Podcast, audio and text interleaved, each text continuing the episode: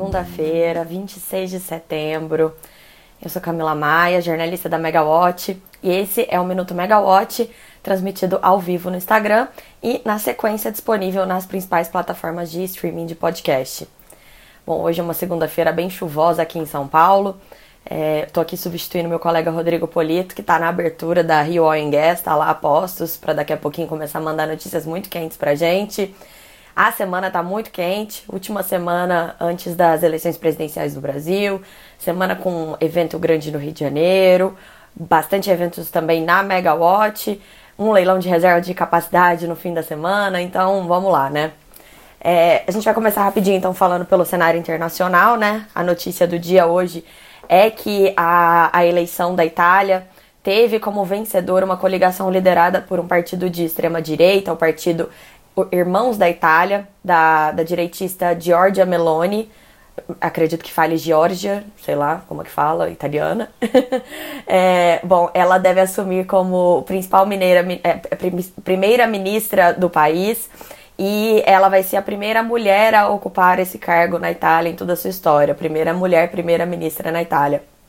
É uma sigla nova, surgiu em 2012, é, teve um resultado é, fraco, 4% em 2018, mas dessa vez conseguiu 26% dos votos e junto com partidos liderados pelos ex-primeiros ministros Silvio Berlusconi e Matteo Salvini, é, eles vão agora assumir o comando ali da Itália. É, é, segundo especialistas, algumas questões que estavam preocupando né, o mercado, a conjuntura internacional principalmente, que seriam uma potencial ruptura com a União Europeia ou com a zona do euro, são improváveis, até por conta da popularidade do, do euro e da União Europeia dentro da própria Itália. E outra diferença é, da, da futura primeira-ministra com é, seus colegas, que também são de, de, de direita, extrema-direita nos países vizinhos, ali como Hungria e Polônia, é o fato de que ela é declaradamente favorável à Ucrânia no conflito com a Rússia. Então, isso também ajuda a reduzir potenciais receios de agravamento de crise, é, da crise que já está muito forte ali, principalmente na Europa. É, ainda no campo internacional, né, hoje foram publicadas é, novas projeções da Organização para Cooperação e Desenvolvimento Econômico, a OCDE, e a OCDE ela baixou a projeção de crescimento do PIB brasileiro em 2023 de 1,2% para 0,8%, mas ela subiu a projeção de crescimento do PIB neste ano em 1,9 ponto percentual para 2,5%. É, na verdade, é, a, a situação ali do próximo ano que motivou essa revisão para baixo foi o fato de que o Brasil, assim como outros países emergentes, ainda é relativamente exposto ao ciclo econômico global e às demanda, a demanda nessas economias mais desenvolvidas. É, a OCDE alertou que uma escassez mais severa de combustíveis no mundo, principalmente do gás natural, ela pode reduzir o crescimento da economia europeia em 1,2 ponto percentual no ano que vem e isso traria um efeito de meio ponto percentual a menos na economia global. Então ainda é um receio muito grande. É, no Brasil, o assunto não poderia ser outro dessa semana, o assunto ainda está relacionado às eleições, né? No, no, próximo domingo a gente vai ter o primeiro turno das eleições é, para presidente e governador e as eleições para é, deputado estadual, deputado federal é, e senador, ou no caso deputado distrital, né? Para Distrito Federal. Da quinta-feira a 29 de setembro, à noite, às 22h30, acontece o último debate é, dos candidatos à presidência, ali transmitido pela Rede Globo. E na Megawatt a gente não ficou de fora dessa agenda, até porque ela é muito importante é, para o futuro do próprio setor de energia. Então, além da gente, no começo do mês a gente divulgou aquele nosso especial, né, sobre o que, que os principais candidatos à presidência tinham de propostas para o setor de energia. E nessa sexta-feira, no dia 30, o meu colega Rodrigo Polito ele vai mediar um papo bem legal entre os representantes dos principais candidatos à presidência, né, os, os, os quatro candidatos que lideram as pesquisas de intenção de voto, e vão ser discutidas as perspectivas para o setor de energia. Esse papo vai ser às 11 horas da manhã e mais informações vocês encontram em todas as redes sociais da Megawatt. É, aproveitando aqui, quem não tiver o aplicativo da Megawatt, aproveita para baixar que lá tem a agenda com todos os eventos do setor, inclusive os nossos eventos. E se você ainda não está cadastrado na plataforma, sugiro que você se cadastre, não precisa ser assinante, que você recebe a agenda também de todos esses eventos. É bom, falando em sexta-feira, dia 30, É, no dia 30 acontece também o leilão de reserva de capacidade na forma de energia, que é mais conhecido como o leilão do Jabutis da Eletrobras. Ele ganhou esse, esse nome, né? É, por conta da, da forma como ele foi criado, a, a uma emenda na medida provisória que resultou ali na lei da privatização da Eletrobras, a Lei 14.182. Foram incluídas algumas emendas não relacionadas ao assunto do, da principal, que seria a privatização, e um ponto foi a, a imposição dessa contratação de 8 gigas em termoelétricas espalhadas por todo o país, com o intuito de fomentar o desenvolvimento do gás natural como insumo dentro do Brasil. Essas termoelétricas seriam âncoras do consumo de gás para justificar o investimento em, em gasodutos e também no, no, não só no transporte, como na exploração do gás. É, esse vai ser o primeiro leilão vai ser desse, desse tipo, né? Vai contratar é, 2 gigas dessa vez, vai ser 1 giga de energia é, localizada na região do norte do Brasil e mais 1 giga no Nordeste, dividido entre Maranhão e Piauí. Há uma dúvida grande em relação à viabilidade desse leilão desses projetos, porque o que ficou decidido foi que o CVU máximo dos projetos é de 450 reais por megawatt-hora e o preço teto é de 444 reais por megawatt-hora. É, com essa subida do gás natural no mercado internacional, há dúvidas se é, esses preços eles comportam um investimento nesses projetos, considerando que não tem, não se tem notícia, por enquanto, pelo menos, de nenhum estímulo para a construção dos gasodutos, até aquela, aquela, aquela debate que sempre acontece, né? O Brasduto, se vai ter subsídio para construir gasoduto ou não. Por enquanto não tem. Então, é, esse leilão vai acontecer sem essa garantia de que o gás vai chegar. A gente tem que ver se vai ter mesmo gente interessada em contratar as termoelétricas. No norte, há uma aposta grande do mercado de que a Eneva, por ter as reservas de gás ali na região amazônica e por ter ativos ali também de geração de energia, vai, vai ser uma candidata. Então, a garantia de ter algum, algum projeto. Agora, ali os dois lados do Nordeste, fica a dúvida se vai ter mesmo. A gente vai acompanhar. É, também a, nada, não está descartada a possibilidade de que a semana tenha tentativas judiciais de, de derrubar ou de suspender esse leilão. É uma semana muito aquecida até politicamente, então fiquem de olho na Megawatt que qualquer coisa a gente está acompanhando. É, pauta dessa semana tá muito grande mesmo. Hoje começa então a Rio Oil and Gas. É, esse evento, ele já sempre já foi gigantesco ali no Rio de Janeiro, mas depois de três anos de, pande de pandemia, né, sem o evento presencial, é, ele, ele tá sendo muito esperado, vai ser bem grande. Inclusive, foi anunciado ali de última hora na semana passada uma cerimônia nova de abertura do evento que deve estar acontecendo agora, se não atrasou, que nem vai ser no lugar do próprio evento, né? Essa cerimônia ela, ela vai ser no Museu do Amanhã ali no, no centro do Rio de Janeiro. E o evento, ele vai ser no Boulevard Olímpico, mas é tudo ali na região central. Antes o evento ele ficava no Rio Centro, na Barra, então mudou um pouquinho a localização e mudou também um pouquinho o escopo do evento, que agora ele vai ter bastante coisa relacionada a fontes renováveis de energia, até considerando essa aposta das principais, das principais petroleiras internacionais de diversificarem os seus investimentos pensando numa descarbonização futura. Então, na Rio Gas desse ano, a gente vai ter painel de hidrogênio verde, de eólica offshore, vai ser bem legal. Rodrigo Polito tá lá acompanhando tudo, vai contar tudo pra gente e tudo indica que, que vai ser um evento bem legal mesmo.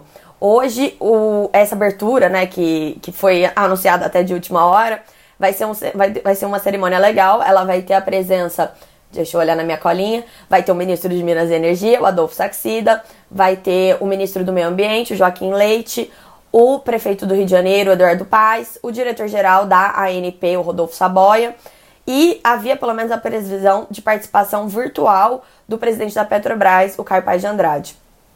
É, então vamos acompanhar aí as notícias. O Rodrigo Polito em breve já vai estar tá mandando bastante coisa pra gente. Amanhã, terça-feira, como sempre, nós temos a reunião ordinária da ANEL. Ela tem é, muitas pautas importantes, tem uma proposta de abertura de consulta pública para discussão da regulação dos procedimentos e condições para obtenção de manutenção da situação operacional de empreendimentos de geração de energia elétrica. A gente tem diversos recursos administrativos das empresas que sempre rendem ali boas discussões. É, na quinta-feira, começa a reunião mensal do Programa Mensal da Operação, o PMO, pelo Operador Nacional do Sistema Elétrico, o ONS, e se a gente for considerar uh, o, o boletim do PMO da semana passada, que é conhecido no mercado como PMOzinho, as perspectivas são muito boas. O PMOzinho ele indicou que os reservatórios eles devem encerrar o mês de setembro acima de 50%, o que é muito positivo e é bastante coisa para um movimento de fim de período seco, né? A gente tem que ver o que, que o PMO de outubro agora ele traz de projeção antes do início oficial do período chuvoso do ano, ali em novembro, e o que, que, vai, o que, que vai vir em termos de preços e, e etc. Bom, agenda de hoje, além da Rio Oil Gas, que é o grande evento da semana, o ministro Adolfo Saxida ele tem uma reunião com representantes da Shell às 14 horas para discutir as perspectivas do setor de óleo e gás. Na sequência, às 15, ele vai ter uma reunião governamental com a PPSA. E não falei ainda sobre esse grande destaque de hoje, que é a perspectiva de votação da medida provisória 1118 no Senado. É, essa MP, ela tradicionalmente, a, a, originalmente, ela foi editada para tratar sobre a questão de tributação de combustíveis, mas na Câmara ela recebeu algumas emendas relacionadas ao setor de energia elétrica, sendo que as, que, as principais emendas ali que ela recebeu tratam da prorrogação do prazo para que os projetos de geração renovável é, entrem em operação, mantendo ali o direito do desconto pelo uso da rede por dois anos. Então, a, a, a, o que, que a gente tinha até então era aquela, aquele fim né, do, do, do subsídio da, das tarifas de uso da rede de transmissão e distribuição pelos, pelos geradores renováveis, mas quem entrasse com pedido de outorga até o começo de março deste ano ainda poderia ter direito a esse desconto, sendo, desde que concluísse o, as obras em até 48 meses após a obtenção da outorga. É, não dá nem pra gente dizer que em 48 meses ia acabar o desconto para novos projetos, porque tem muitos projetos que pediram a outorga a tempo e ainda não tiveram o pedido apreciado pela ANEL, que a ANEL tem uma fila ali de 200 gigas de projetos.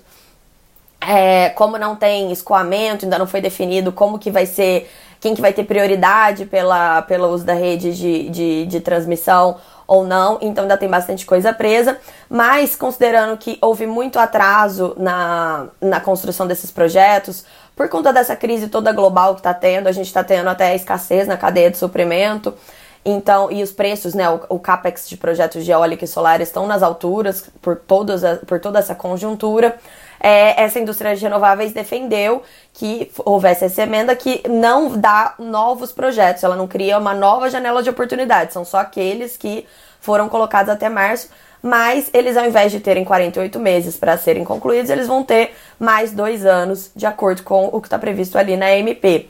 É, segundo a, a indústria de renováveis, isso é fundamental para que é, a indústria consiga desenvolver, não perca investimentos e se mantenha competitiva. Por outro lado, há um movimento bem forte de entidades relacionadas ligadas a consumidores e a, a distribuidores de energia, contrários a essas medidas, porque esse subsídio pelo uso da rede de, de transmissão e distribuição, ele é custeado pela conta de desenvolvimento energético, a CDE, aquele encargo setorial que todo mundo paga, que já está lá nas alturas, 32 bilhões esse ano o orçamento, e eles alegam que esse prazo adicional aumentaria o peso na CDE em cerca de 8 bilhões de reais. A Abeólica rebate esses números, ela fala que o efeito seria neutro, porque o efeito seria no máximo de 1 bilhão e meio de reais, mas há um outro ponto das emendas incluídas na, na, na Câmara que ajuda a reduzir o custo do subsídio, segundo a Beólica, que cita um, dados é, da consultoria da PSR, que calculou que para outro, outro assunto que também está dentro de uma emenda da MP, que é o sinal locacional. Na semana passada, a ANEL aprovou a intensificação do sinal locacional para transmissão de energia. Aí o que, que ela faz? Ela encarece a transmissão para geradores que estão mais longe do, do centro de carga. Então, Nordeste, todas aquelas renováveis e Norte, Belo Monte ficam com uma transmissão mais cara porque eles estão mais distantes, eles oneram mais a rede de transmissão. Isso foi o que a ANEL decidiu. Naquele dia, a PCR, ela foi lá e expôs, né, na reunião da ANEL na semana passada, que, segundo os cálculos deles, é, haveria um custo adicional de um bilhão e meio de reais na CDE caso os geradores existentes é, também tivessem alterado a tarifa de transmissão. Porque se você altera o custo de transmissão das renováveis, você também altera o valor que é custeado pela CDE, o valor de subsídio, aumenta a fatia subsidiada. Então a Beólica ela pegou esses dados e falou: olha, o efeito na verdade é neutro, tá nesse embate. É, agora, o, o que, que tá em jogo? Hoje estava na pauta do Senado a apreciação da SMP, porque ela caduca amanhã. Mas até onde a gente tem notícia, não havia acordo em relação a essas emendas. Então havia duas possibilidades na mesa para pacificar a situação. Uma seria deixar a MP caducar mesmo, não aprovar, e a outra seria usar um mecanismo que exclui essas emendas em, a, a, é, aprovadas pela Câmara, mas não exclui de forma que é, o texto tenha que voltar para a Câmara para ser votado novamente. É, ele, ah, já foi suspensa? Bom, então a MP deve caducar. A Natália está aqui dando a notícia que a MP deve caducar, porque amanhã é o último dia para que ela fosse apreciada havia mesmo essa expectativa de que ela fosse caducada, porque a questão ali dos tributos dos combustíveis era só válida até o final desse ano.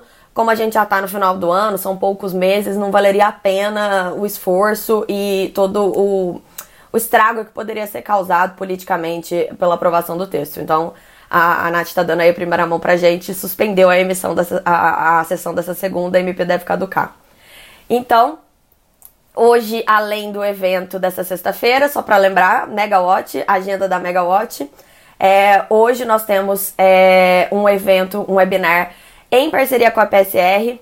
A gente vai discutir o tema do último Energy Report da PSR, que tratou dos problemas na metodologia do cálculo da garantia física das hidrelétricas e as potenciais soluções.